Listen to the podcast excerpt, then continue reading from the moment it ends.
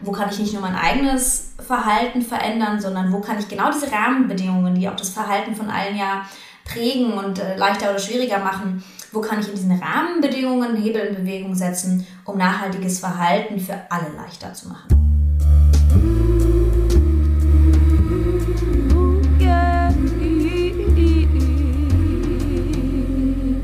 Du hörst Geistreich, den gesellschaftsanalytischen Psychologie-Podcast. Hallo und herzlich willkommen zu unserer neuen Folge. Ich freue mich sehr und bin auch ein bisschen aufgeregt, euch heute zum ersten Mal hier begrüßen zu dürfen. Ich bin Franka und ich sitze hier mit Marie Wie. Hallo. Und wir haben heute als Gästin Marie Heidfeld. Hallo zusammen. Wir sprechen heute über gesellschaftliches Engagement, vor allem im Zusammenhang mit der Klimakrise und darüber, welche neuen Konzepte in der Bildungsarbeit genutzt werden, um Menschen zum politischen Engagement und zum gesellschaftlichen Handeln zu bewegen. Wir freuen uns sehr, dass ihr uns zuhört und wenn euch gefällt, worüber wir sprechen, würden wir uns sehr freuen, wenn ihr uns auf Instagram folgt, um neue Folgen nicht zu verpassen oder uns auf euren Podcatchern eine Bewertung da lasst. So, schön, dass ihr da seid, schön, dass du da bist und dir die Zeit nimmst, Marie. Du bist Umweltpsychologin und arbeitest vor allem in der Bildungsarbeit bei Germanwatch und beim Institut Futur. Und beschäftigst dich auch schon lange mit Bildung für nachhaltige Entwicklung. Marie, Bildungsarbeit und Psychologie, wie passt das zusammen? Was genau ist dein Job? Was bedeutet Psychologie mit Bildung für nachhaltige Entwicklung verknüpfen? Ja, das sind jetzt schon ganz viele Fragen erstmal Bildungsarbeit im weiteren Sinne hat natürlich immer eine psychologische Komponente, ne? also die pädagogische Psychologie, die sich auch mit Lern- und Lehrprozessen beschäftigt.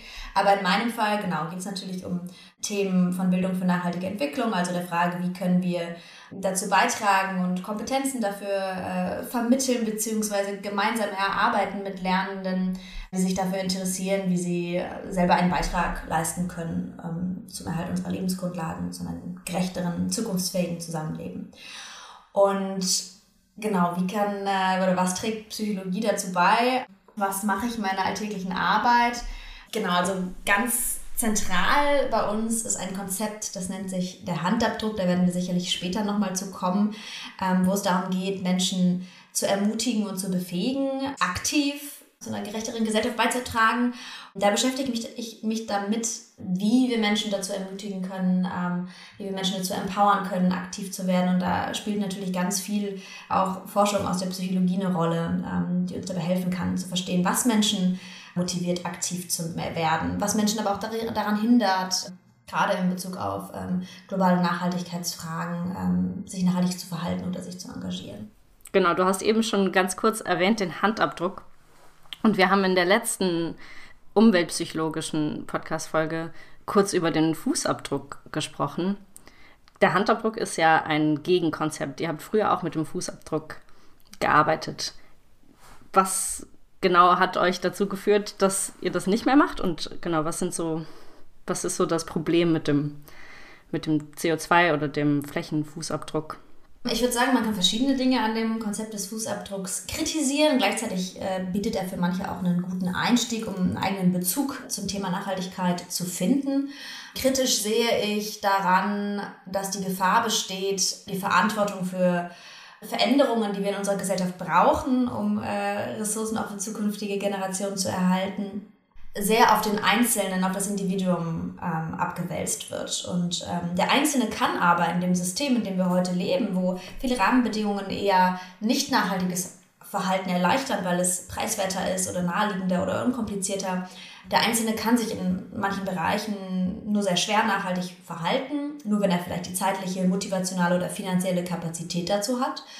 Und es lässt sich auch der eigene ökologische Fußabdruck in unserer Gesellschaft ja nur bis zu einem gewissen Grad reduzieren. Also ähm, das sehe ich auch als problematisch an. Und dann aus psychologischer Perspektive ähm, ist es auch frustrierend, zum einen zu sehen, ich kann meinen Fußabdruck nur ähm, in gewisser Weise reduzieren ähm, und zum anderen auch für viele das Gefühl, dass angesichts der globalen Krisen und deren Größe sich so eine Reduktion des eigenen Fußabdrucks anfühlt wie ein Tropfen auf einen heißen Stein. Also dass einfach diese Relation zwischen der Größe der globalen Krisen und diesen Fußabdrucktipps, die ja leider auch in der BNE lange im Fokus standen, dass die einfach nicht dazu passen zu der Größe der Herausforderungen. Und das erleben wir bei Germanwatch in Bezug auf den Handabdruck, ähm, dass der deswegen ein gutes Gegenmodell sein kann.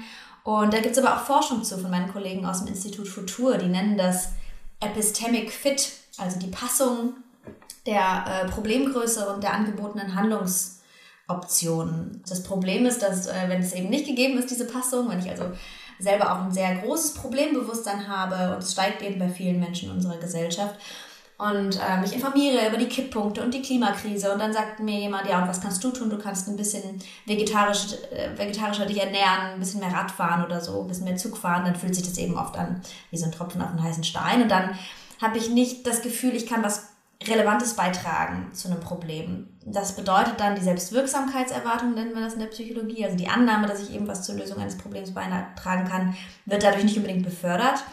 Und je geringer meine Selbstwirksamkeitserwartung, desto weniger komme ich ins Handeln. Positiv gesprochen, wenn ich eben größere Handlungsoptionen in der Bildungsarbeit aufzeige, die ein größeres Wirkpotenzial haben, dann ist diese Passung eher gegeben, dann steckt eher die Selbstwirksamkeitserwartung, dann kommen die Menschen auch eher ins Handeln. Und das sehe ich aus psychologischer Perspektive eben kritisch an diesem Fußabdruck. Zu schweigen jetzt erstmal noch davon, dass er von Shell und BP entwickelt wurde. Also es gibt noch viel mehr Kritikpunkte daran. Mhm.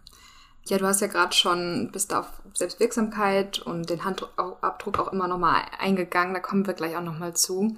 Vielleicht nochmal für die Hörenden unter uns, die gar nicht jetzt so genau wissen, was ist dieses Fußabdruck-Ding überhaupt genau.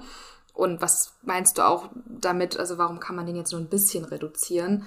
Ich erinnere mich daran, dass ich den Fußabdruck dadurch kenne, dass es irgendwo in einem Museum oder an irgendeinem Schalter mal so ein Computer Programm gab, wo ich angeben konnte, wie oft, wie viele Kilometer Auto fahre ich im Jahr, wie, auf wie viel Grad heiz ich, wie ernähre ich mich und dann wurde mir dann am Ende so mein mein Fußabdruck, wie viel Tonnen CO2 ich im Jahr dann so verbrauche im Vergleich zum DurchschnittsbürgerInnen in Deutschland und in der Welt, wurde mir das gezeigt. Ich glaube, vielleicht ist eine Sache noch wichtig dazu zu sagen, wenn wir über den Fußabdruck sprechen, dass es sozusagen den CO2-Fußabdruck gibt, also der sich nur auf CO2 bezieht, also Klimafokus beim Fußabdruck sozusagen. Und dann gibt es aber auch einen allgemeiner verstandenen sozial-ökologischen Fußabdruck, wo es um allgemeine Ressourcennutzung auch geht, also auch wie viel nicht nachwachsende Ressourcen, auch metallische Rohstoffe zum Beispiel, ich durch meinen Lebensstil verbrauche, ähm, aber auch sowas wie, wie Fischgründe oder so, ne? also das äh, Überfischung oder sowas da auch mit einfließt. Also es sehr breit dann gedacht ist. Und genau, dann, gibt es diese Tests, genau wie du es gerade beschrieben hast, ähm, zum Beispiel von Brot für die Welt oder von anderen, wo du eben deinen Fußabdruck berechnen kannst, in Relation setzen kannst zu anderen Menschen. Und da dieses, der, der kann nicht unendlich klein werden. Damit meine ich, dass auch die Infrastruktur beispielsweise in Deutschland für das System, in dem wir leben, damit eingerechnet wird. Und dass wir deswegen in Deutschland allgemein schon einen höheren Fußabdruck haben als Durchschnittsbürger, dem, der jedem quasi so zugerechnet wird, als in anderen Ländern. Und dass wir eben, und da, das ist, geht dann in Richtung Erdüberlastungstag und solche Konzepte, äh, wenn man sich dann anschaut, wie viel dürfte denn jeder weltweit, wenn, äh, wenn wir das quasi runterbrechen würden, verbrauchen an äh, Ressourcen, die innerhalb eines Jahres wieder regeneriert werden können, ne? dann sieht man da eben, dass wir in Deutschland eben ein Vielfaches von dem verbrauchen, was die Erde innerhalb eines Jahres regenerieren könnte. Und das ist entmutigend, ne? Und deswegen der Handabdruck. Ich erinnere mich auch voll daran, als ich so, wir haben das in der Schule damals gemacht, den unseren CO2-Fußabdruck berechnet. Und da sind ja auch so Faktoren, auf die, ich meine, damals natürlich auch als Kind man noch weniger Einfluss hatte. Also sowas wie, wie bewege ich mich fort, ob jetzt meine Eltern mit dem Auto in den Urlaub fahren oder mit dem Zug. Klar, da kann man drüber sprechen, aber es ist letztendlich nicht deine Entscheidung.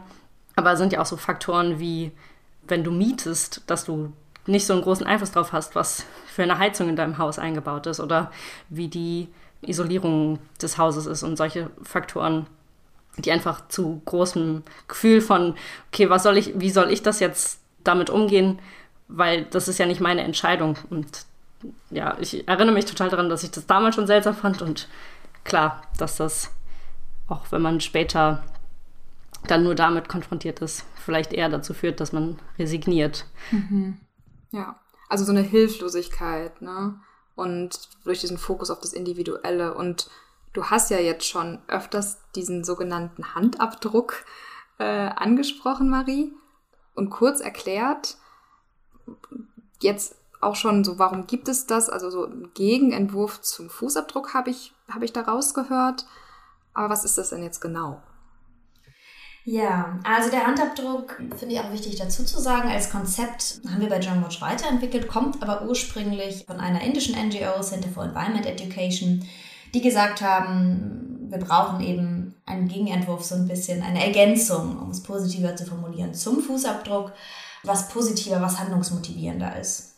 Und ähm, haben dann damals also die Geschichte irgendwie einen Wettbewerb veranstaltet und dann gab es eben diese Idee des Handabdrucks, die eingereicht wurde und ähm, dabei stand und steht im Center for Environment Education erstmal im Fokus, anstatt darauf hinzuweisen, was man weniger tun soll, was man reduzieren soll, was man nicht tun soll, also diese Faktoren, die eher was Negatives fokussiert sind, das umzudrehen und zu sagen, ja, hier kannst du was Positives hinterlassen, hier kannst du etwas mehr tun, kannst eine positive Wirkung in der Gesellschaft entfalten.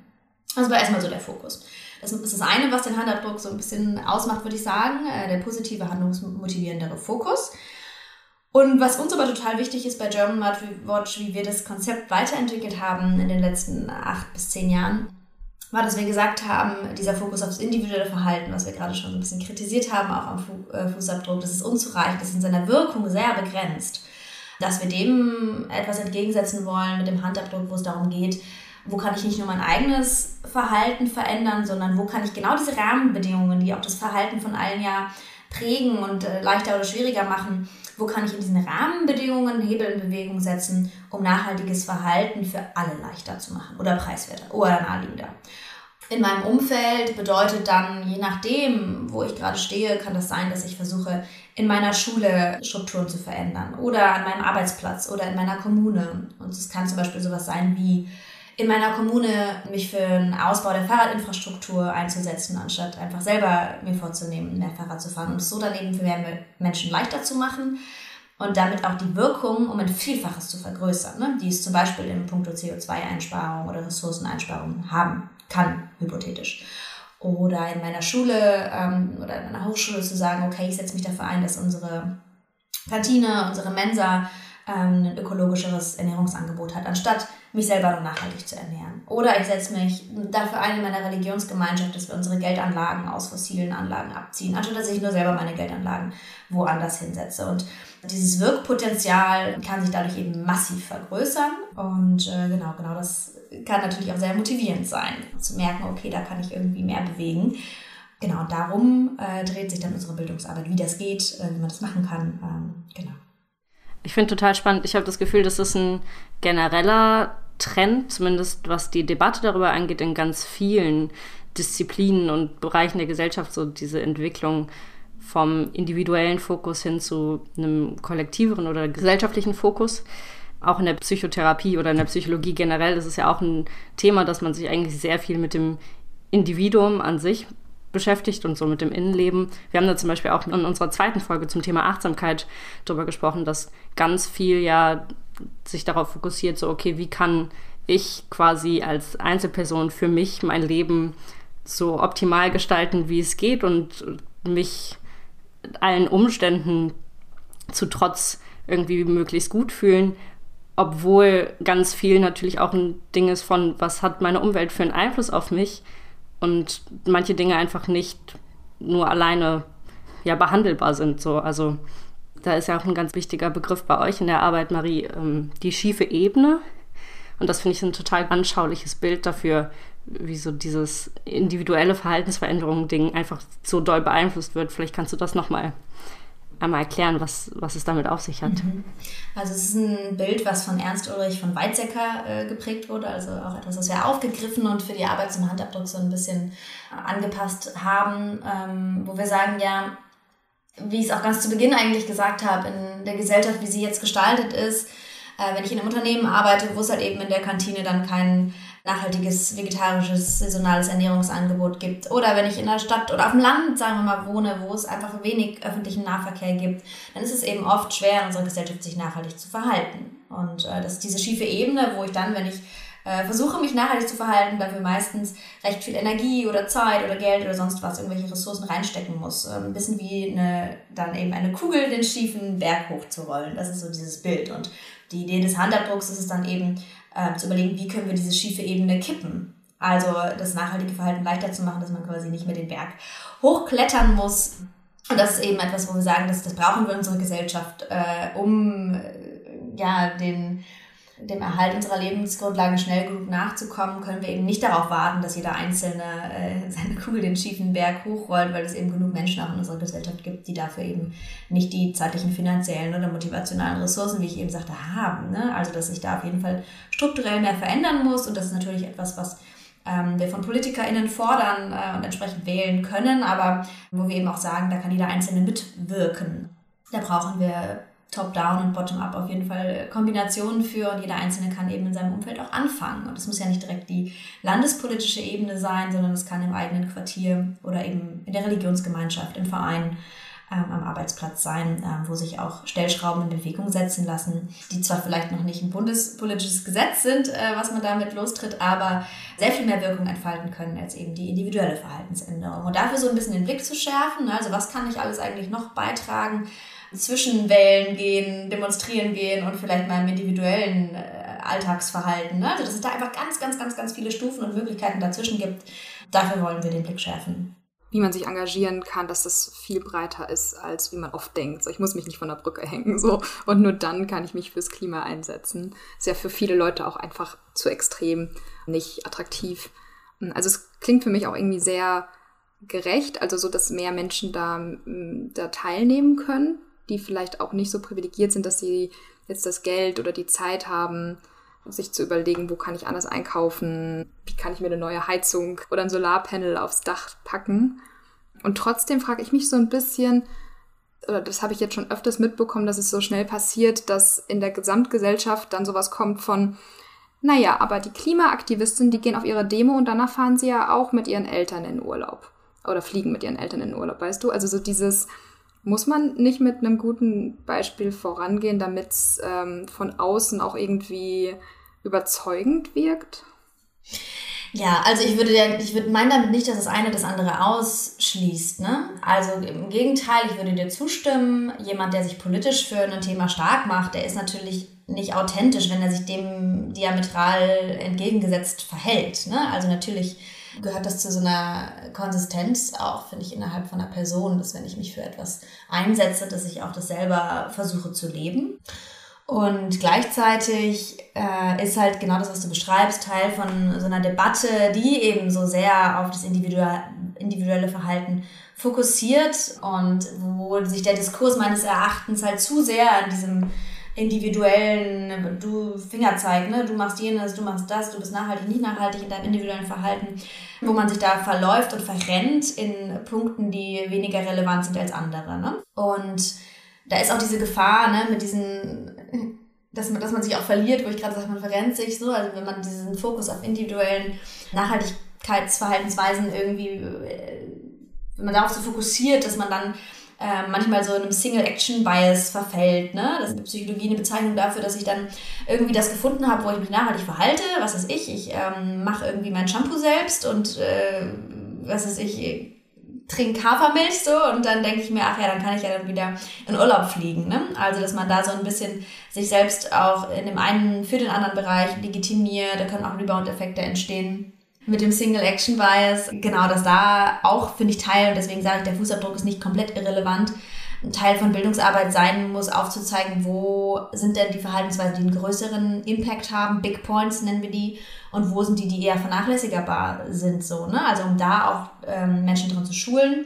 Und dann aber auch eben immer den Gedanken anzuschließen, okay, das ist jetzt ein individuelles Verhalten. Dein Wirkradius kannst du halt ganz stark vergrößern, indem du an Strukturen ansetzt und überleg doch mal, äh, wo wird eigentlich welches Verhalten begünstigt und wo können wir da vielleicht auch mit an Stellschrauben drehen. Rebound-Effekt ist klassischerweise zum Beispiel, wenn ich sage, ich kaufe mir jetzt eine effizientere Waschmaschine, um Strom zu sparen und die dann aber viel öfter verwende und somit diesen Einsparungseffekt quasi wieder kaputt mache. Und das kann eben auch über verschiedene Verhaltensbereiche hinweg passieren. Wenn ich mich dann in einem Bereich, ähm, Stichwort Single Action Bias, sehr, sehr nachhaltig verhalte und mir dann denke, ah ja, dafür kann ich dann ja wieder in Urlaub fliegen. So. Genau. Aber wir bleiben jetzt ja gerade auch ziemlich stark auf dieser individuellen Ebene und eigentlich würde ich ja sagen, äh, müssen wir mehr von, mehr von dieser Debatte weg, obwohl sie natürlich sehr stark erforscht ist, auch von der Psychologie und da auch spannende Erkenntnisse, Franka, wie du sagtest, ne, ähm, drin sind, wo in den letzten Jahren irgendwie viel erforscht wurde, warum verhalten sich Menschen so oder so. Aber dass diese Debatte halt oft da irgendwie hängen bleibt und auch in Talkshows und Radioshows und so. Ähm. Ja, ja. Und halt eben auch die Psychologie sich oft in der Forschung sich sehr auf das individuelle Verhalten konzentriert und es da eben auch noch zu wenige Erkenntnisse gibt. Also es kommt ja mehr und mehr. Aber genau, da hast du ja auch die wissenschaftliche Perspektive vom Institut Futur.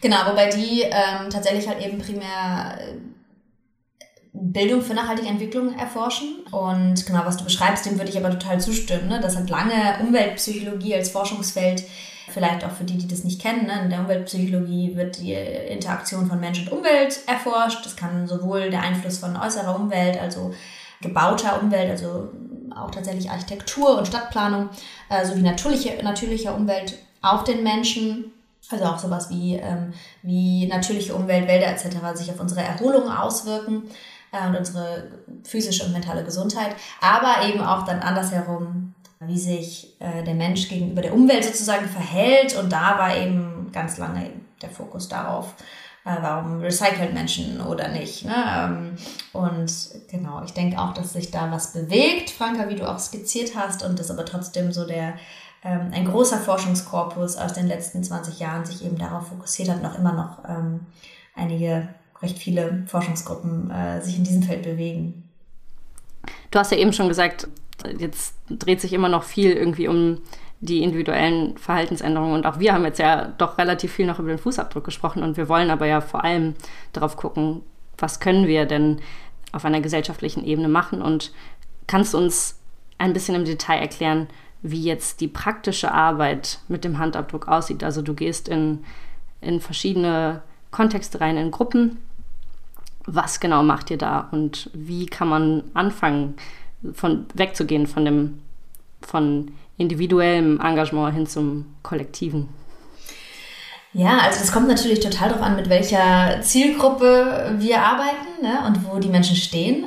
Aber wenn ich jetzt ähm, beispielsweise einen Workshop mache mit Menschen, die sagen, also die irgendwie interessiert sind an Nachhaltigkeitsthemen und die sagen, ah, irgendwie, ich will mehr tun, was kann ich denn machen? Ne? Also die aus so einer Ecke kommen. Und ich würde auch sagen, das zieht sich durch recht viele unserer Bildungsmaterialien und Konzepte zum Handabdruck durch.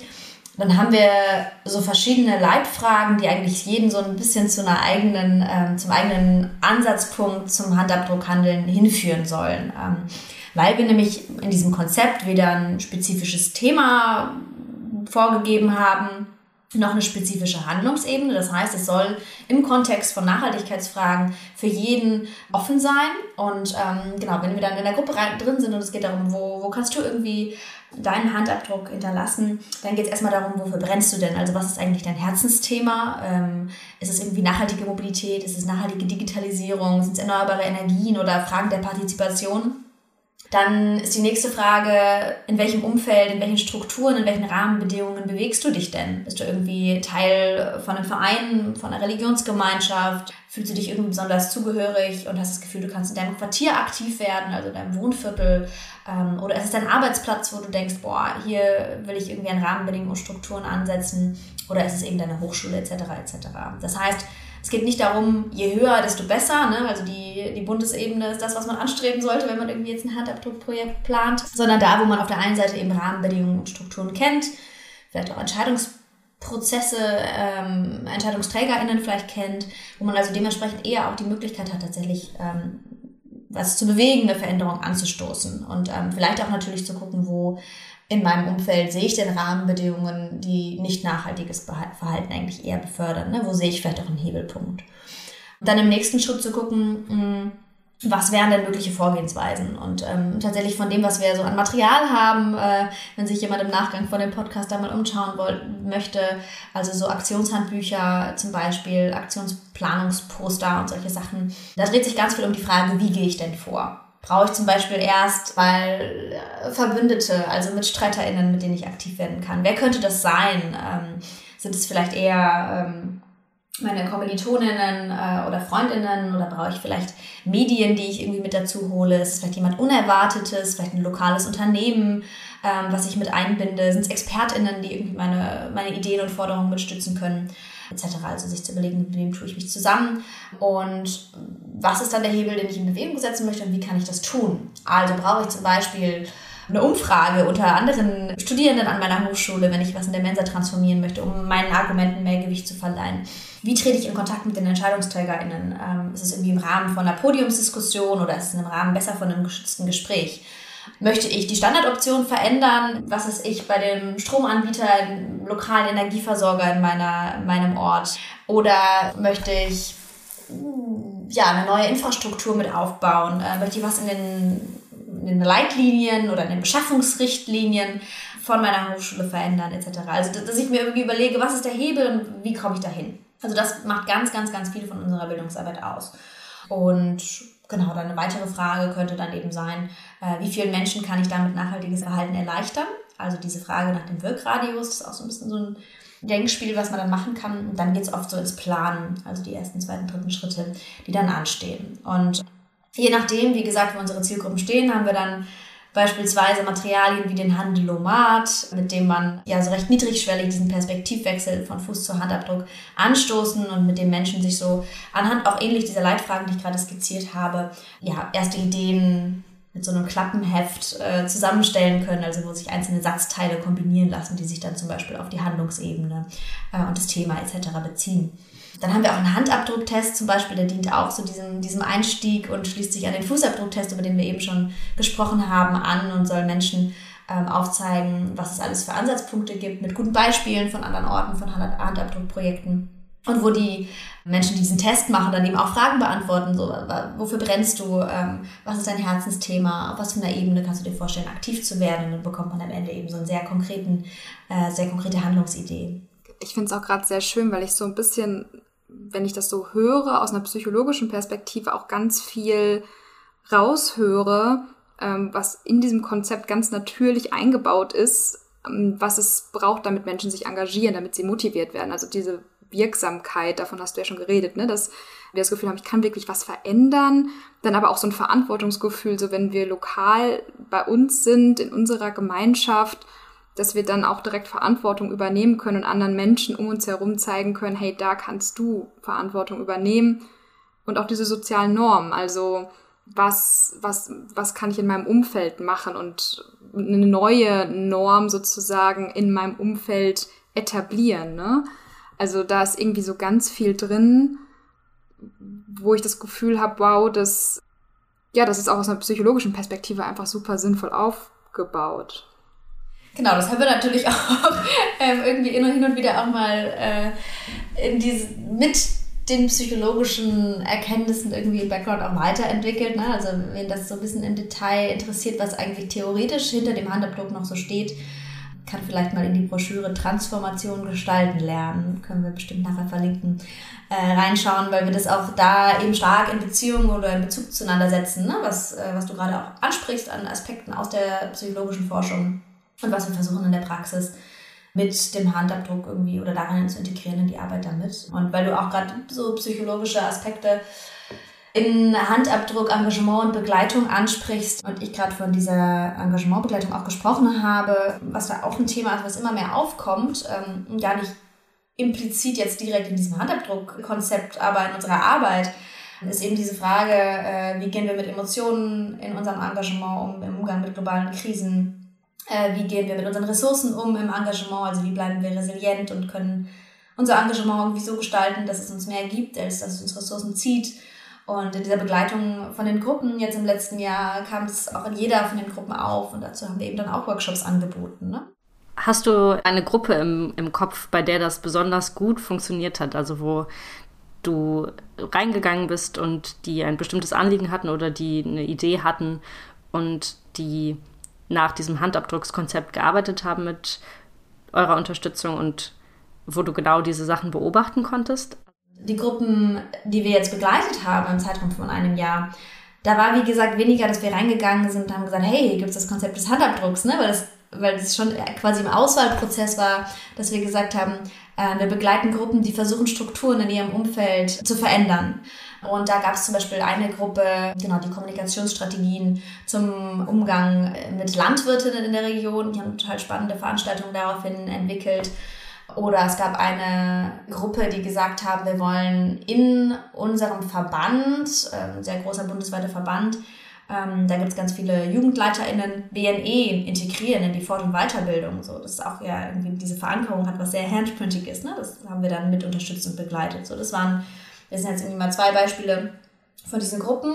Wenn ich jetzt auf die Zielgruppen blicke, wo es eher darum geht, die Perspektive von Fuß zu Handabdruck zu erweitern, da würde ich sagen, gibt es unzählige, weil das auch schon seit, äh, seit Jahren ja Teil unserer Bildungsarbeit ist, ähm, wo daraus dann auch Projekte entstanden sind, wo wir aber oft ja dann gar nicht in der weiteren Entwicklung und Durchführung, wie jetzt bei diesen Begleitprogrammen dabei sind, sondern wo wir punktuell eben einen, ähm, einen Impuls reingeben und im besten Fall dieser Funke ähm, überspringt und äh, so eine Begeisterung auch entsteht von wow, ich habe eigentlich einen viel größeren Wirkungsradius und ähm, wo dann daraus Projekte entstanden sind ist ja eigentlich so wie zwei Ebenen von Handabdruck. Also ihr befähigt Menschen, Menschen zu befähigen, die dann ja auch wieder wirken. Also ich stelle mir das wie so ein Schneeballprinzip, wie so ein kleines Lavi Lawinenprinzip vor. So das würde ich dann ja, ja, sogar als eine dritte Zielgruppe bezeichnen, ne? also MultiplikatorInnen auch nochmal. Das ist dann nochmal auch eine Zielgruppe, die bei uns sogar am allermeisten im Fokus steht. So, also das heißt, äh, genau, lässt sich auf ganz vielen Ebenen, glaube ich, äh, unterschiedlich betrachten. Und was wir aber auch irgendwie als eine Wirkung von unserer Arbeit empfinden, ist, dass wir merken, dass dieses Handabdruckkonzept immer mehr aufgegriffen wird. Ne? Also, dass das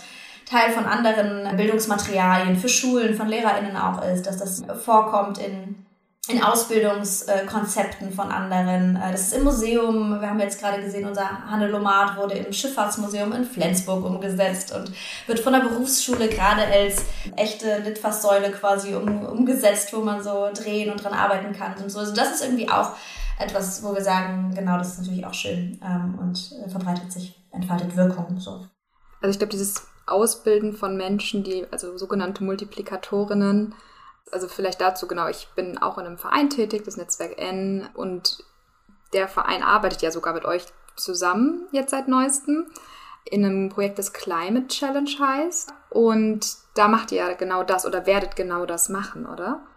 Genau, da wird es tatsächlich darum gehen, ähm, andere MultiplikatorInnen zu befähigen, äh, mit diesem Handabdruckkonzept zu arbeiten. Da geht es tatsächlich auch um so einen Zweiklang. Da geht es erst um den Fußabdruck und dann um den Handabdruck. Das baut also aufeinander auf.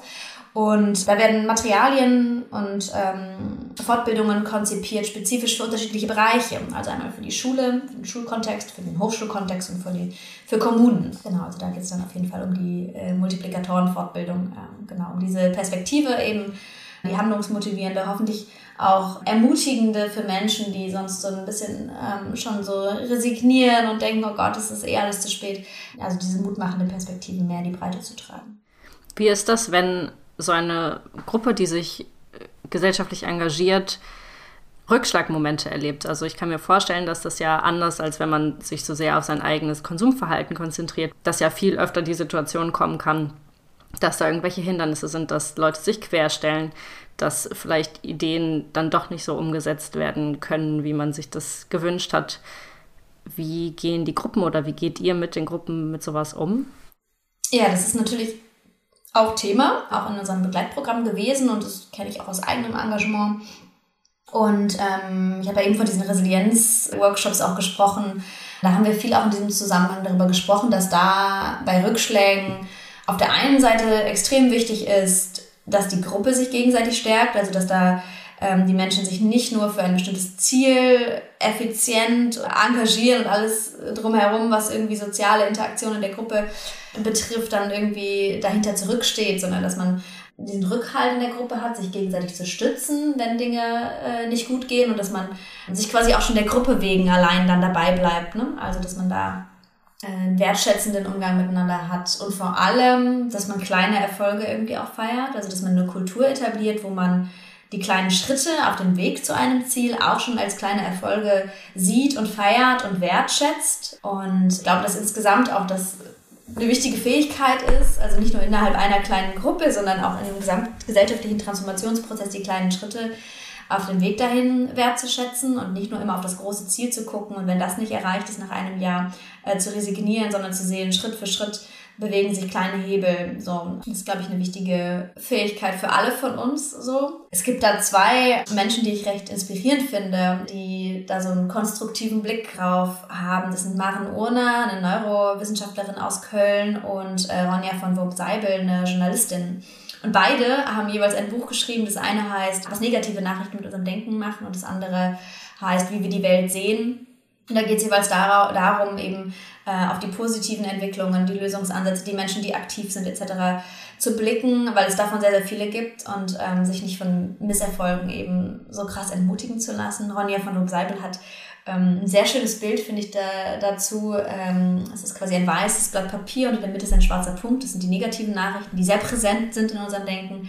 Und drumherum ist aber ganz viel Weiß. Das hat sie sich eingerahmt und in ihrem Zimmer aufgehangen. Und ähm, ja, über solche Sachen sprechen wir dann eben auch mit, mit Gruppen. Auch den, den Umgang, über den Umgang mit äh, negativen Nachrichten, was das mit unserem Denken macht. Und ähm, ja, wie man zum Beispiel durch auch einen veränderten Nachrichtenkonsum irgendwie positiver bleiben kann verhindern kann, dass man in so einen Hilflosigkeitsmodus verfällt, wenn man das Gefühl hat, es tut sich eh nichts oder alles entwickelt sich zum Schlechten. So, also über solche Sachen sprechen wir auch. Ähm, wir sprechen, wie gesagt, auch über einen wertschätzenden Umgang dann miteinander, wie man sich äh, positives Feedback auch geben kann, um eben sich zu bestärken für die kleinen ähm, Schritte. Und natürlich, dass man auch aus Fehlern was lernen kann. Ne? Oder mit wem könnten wir uns noch zusätzlich zusammentun, um nochmal einen neuen Anlauf zu wagen? Oder könnten wir eine Umfrage machen, um zu zeigen, dass die Unterstützung für unser Vorhaben sehr, sehr groß ist, etc. etc. Also auf, auf der strategischen Ebene, dann auf dieser Kommunikationsebene und natürlich auf der persönlichen, wo es darum geht, genau, wie können wir uns in der Gruppe trotzdem bestärken, was, was für andere Dinge geben unserem Leben Energie und Sinn. Ähm, genau.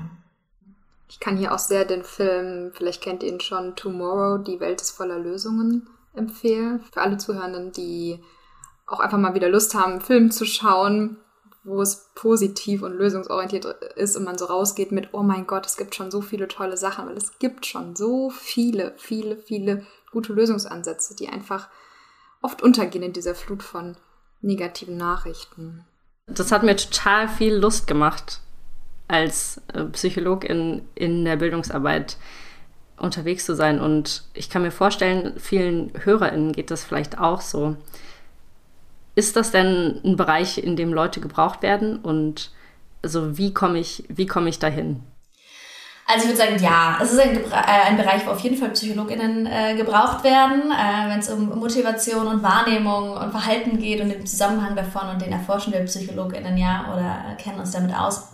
Dann auf jeden Fall, äh, genau, ist es etwas, was im Bereich Bildung für nachhaltige Entwicklung eine riesige Rolle spielt und ähm, wie auch gerade angesprochen, der Umgang mit Emotionen, wo die Psychologen ja auch viel äh, Know-how mitbringen, äh, nimmt da eine wachsende Rolle ein. Also ja, definitiv, sowohl in der praktischen Bildungsarbeit als auch in der Forschung und in den nächsten Jahren sicher zunehmend. Und äh, wie kommt man da hin?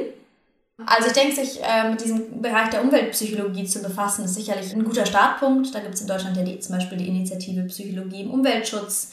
Da gibt es den AK Kritische Psychologie äh, und zunehmend ja auch ein, ein paar Unis, wo man sich darauf in einzelnen Kursen oder sogar in einem Master spezialisieren kann. Und daneben denke ich aber, ist es sicherlich das, das eigene Engagement, was man im Studium oder auch danach in verschiedensten Nachhaltigkeitsbereichen, wo man sich ausprobieren kann, wo man mit den Themen in Kontakt kommt, wo man sich weiterbilden kann und die man dann zusammen kombinieren kann mit dem psychologischen Background, ähm, dass das sicherlich auch wichtig ist, wenn man in den Bereich rein möchte. Also dass man da nicht nur die theoretisch-psychologische Brille mitbringt, sondern sich eben auch selber mit diesen Themen im eigenen Engagement oder im eigenen Nebenjobs oder was auch immer schon befasst hat. Genau, das wäre vielleicht so mein, mein Haupttipp an Menschen, die vielleicht noch studieren und in dem Bereich irgendwie aktiv werden wollen. Ja, wir werden auch alles, was da an hilfreichen Ressourcen vorhanden ist, in den Show Notes verlinken. Und genau, können nur ermutigen, sich da auf den Weg zu machen. Ich würde jetzt gern zum Schluss noch eine Frage stellen, die auch vielleicht nicht angehende Psychologin betrifft ich habe das Gefühl, in meinem Umfeld begegnet mir das immer wieder, dass Menschen sagen, boah, ich habe das Gefühl, ich mache irgendwie, ich versuche irgendwie Sachen zu machen und mich zu engagieren oder bemühe mich, mein Leben so in Richtung Nachhaltigkeit zu gestalten und interessiere mich da politisch für. Aber ich habe einfach nicht die Kapazitäten, mich jetzt in einem großen, in, einem, in einer großen Institution oder Bewegung oder so zu engagieren.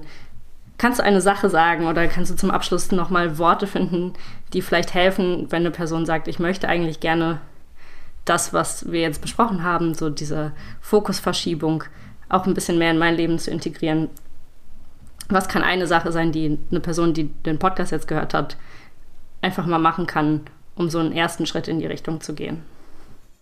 Also die Frage mit den Ressourcen, genau, dann ist natürlich, steht direkt die Frage im Raum, ist es dann irgendwie ein Handabdruckprojekt, äh, weil dafür muss man meistens schon irgendwie ein bisschen mehr zeitliche Ressourcen, würde ich sagen, mitbringen. Ich habe vielleicht drei, drei Tipps, ja, je nach, je nach Kapazität. Also ich würde schon empfehlen, wen, wen das jetzt irgendwie neugierig gemacht hat, einfach mal diesen Handabdrucktest zu machen und zu gucken, was kommt denn da bei mir raus, ja? Und dann kann man immer noch abwägen, gibt es da vielleicht auch eine Gruppe, die sowas ähnliches vielleicht schon bei mir in der Ecke macht, ähm, wo ich mich anschließen kann. Ähm, muss ja nicht immer ein eigenes Projekt initiiert werden. Dann ist natürlich, wenn ich wenig Kapazitäten habe und aber trotzdem mich jetzt nicht nur auf den Fußabdruck beschränken möchte, äh, Spendenoptionen. Ne? Also wo kann ich eine Organisation unterstützen, die tatsächlich strukturverändernd politische Arbeit macht? Also das genau, mag jetzt für Studis weniger ein, ein, Punkt sein, aber tatsächlich für Menschen, die in einem ganz anderen Bereich arbeiten, aber sagen, boah, das ist mir eigentlich total wichtig, zu gucken, wo kann ich vielleicht auch ähm, einfach einen Teil meines Geldes investieren. Und der dritte Punkt, der mir gerade jetzt spontan kommt, ist natürlich dann auch vielleicht zu hinterfragen, wenn ich wenig Zeit habe, wo setze ich denn meine Zeit hinein gerade? Ist das mit meinen Werten eigentlich aktuell total konform? Der Job zum Beispiel, dem ich nachgehe?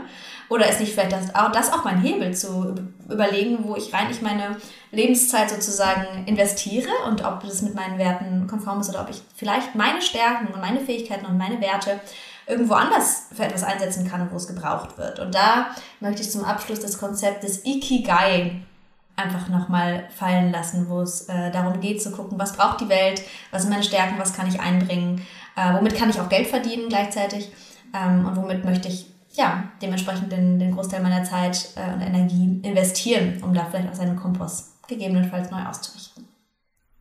Ja, danke schön. Das äh, ist auf jeden Fall was, wo ich mir jetzt erstmal aufgeschrieben habe, dieses Ikigai. Äh, das verlinken wir euch dann auch nochmal. Äh, also einige Tipps und Denkanstöße. Danke dir dafür, Marie. Genau, also wenn ich vielleicht jetzt sagen müsste, was ich gerade mitgenommen habe, ich habe ganz viel Motivation mitgenommen. Ich habe mich, ich bin gerade bestärkt davon, mehr auf lösungsorientierte Ansätze zu gehen. Also das war ich davor auch schon, aber jetzt gerade durch das, was du nochmal gesagt hast, nochmal mehr. Und ich nehme, ich nehme mit, dass schon so, dass, dass da gerade ganz viel im Wandel ist, in dem, wie wir Klimaschutz, Umweltschutz, ähm, Klimagerechtigkeit, wie wir das verstehen und wie wir unser Engagement verstehen. Was nimmst du so mit, Franka? Ich kann mich da auf jeden Fall nur anschließen. Ähm, ja, ich kenne ja schon ganz viel von deiner Arbeit, Marie, und ich muss sagen, ich bin, seitdem ich das so kennengelernt habe, ich bin viel, viel hoffnungsvoller unterwegs und sehe viel mehr Möglichkeiten, dass sich Dinge in eine Richtung entwickeln, die für uns unsere Welt noch sehr viel lebenswerter machen. Und das ist super schön. Und ich finde, dass das was ist, was, ja, ich freue mich, dass das jetzt vielleicht noch mehr Menschen mitbekommen und wir ein bisschen einen kleinen Beitrag dazu leisten können, dass diese Perspektive noch mehr Raum einnimmt. Und freue mich, das ähm, auch jeden Tag ein bisschen mehr mit weiterzutragen. Genau. Hast du noch irgendwas auf dem Herzen, Marie, was du. Vielen Dank für die Einladung auf jeden Fall. Ähm, hat mich gefreut, ähm, ja, euch vom Handabdruck zu erzählen und ein bisschen auszutauschen zu psychologischen Perspektiven auf BNI. Ja, ich habe richtig viel Lust, mich da jetzt zu informieren. Und ihr, liebe Hörenden, bekommt, wie wir schon gesagt haben, die Infos per Shownotes. Dann könnt ihr euch auch noch mehr über die Arbeit von Marie bei German Watch und darüber hinaus informieren. Über ein paar Masterstudiengänge oder ähnliches, wenn ihr da Bock habt, euch professionell durchzustarten für die PsychologInnen unter euch. Und wenn ihr jetzt äh, und noch mehr über die gesellschaftsanalytischen Perspektiven in anderen Themenbereichen auch äh, erfahren wollt, dann folgt uns auf Instagram und ja, folgt auch hier auf Spotify oder wo immer ihr gerade Podcast hört, um keine neue Folge zu verpassen weil wir noch einige spannende Themen in der Leitung haben. Und erzählt anderen davon, weil gerade bei dem Thema habe ich das Gefühl, da sollten mehr Menschen von erfahren. Vielen Dank dir, Marie. Vielen Dank dir, Franka. Ja. Dankeschön. Das war sehr, sehr schön. Dann macht es gut, habt einen schönen Tag noch und bis dann. Ciao. Tschüss.